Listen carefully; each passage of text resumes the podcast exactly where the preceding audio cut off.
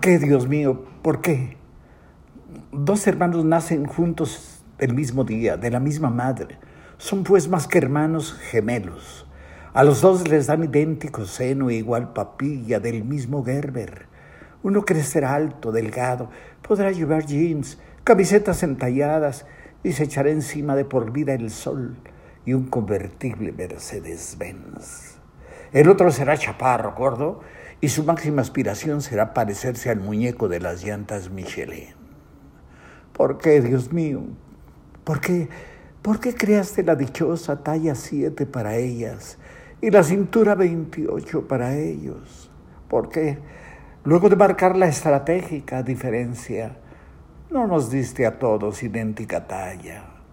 ¿No te habría sido más fácil usar un par de moldes para ellos y para ellas? ¿Qué me dices, Dios? No, no te escucho. ¿Podrías hablar un poco más alto, querido Dios? Ah, ahora te entiendo. Necesitabas la portada del próximo número. Eso era todo. Pues haberlo dicho.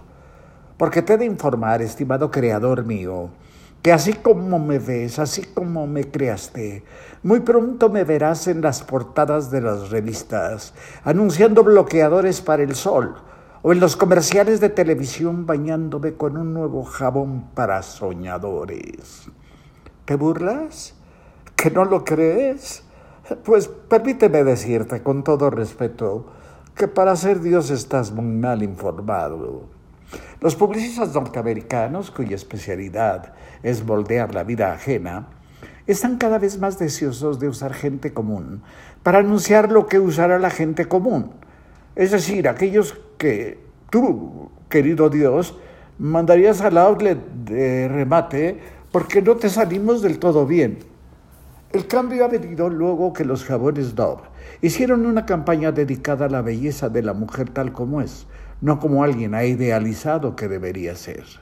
La campaña en la que se usaron mujeres reales gorditas con celulitis dio tan buenos resultados que ahora Nike ha decidido olvidarse de las esculturas humanas y colocar vientres prominentes, brazos como troncos y piernas como jamones en anuncios de su equipo para hacer ejercicio.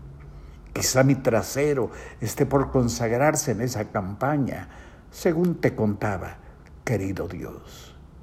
Pero no solo eso, sino que la Tun Chica Nancy presenta un comercial en el que una chica muy piropeada en la calle se apresura para llegar al, al elevador a fin de expirar el aire, suspirar con alivio y revelar entonces un vientre más que amplio, linda y gordita, gordita, hermosa, es decir, los publicistas, Diosito lindo, te están haciendo el trabajo y se disponen a idealizar no solo a las excepciones que ya la vida o tú idealizaron de más que idealizadas, esculturas lejanas cuyo poder de venta cada vez disminuye más, sino los numerosos productos, como yo, que quizá hiciste un mal día, pero que sin embargo a nuestro modo y a nuestros propios ojos somos ejemplares y somos hermosos porque somos reales, porque nos pellizcan y gritamos.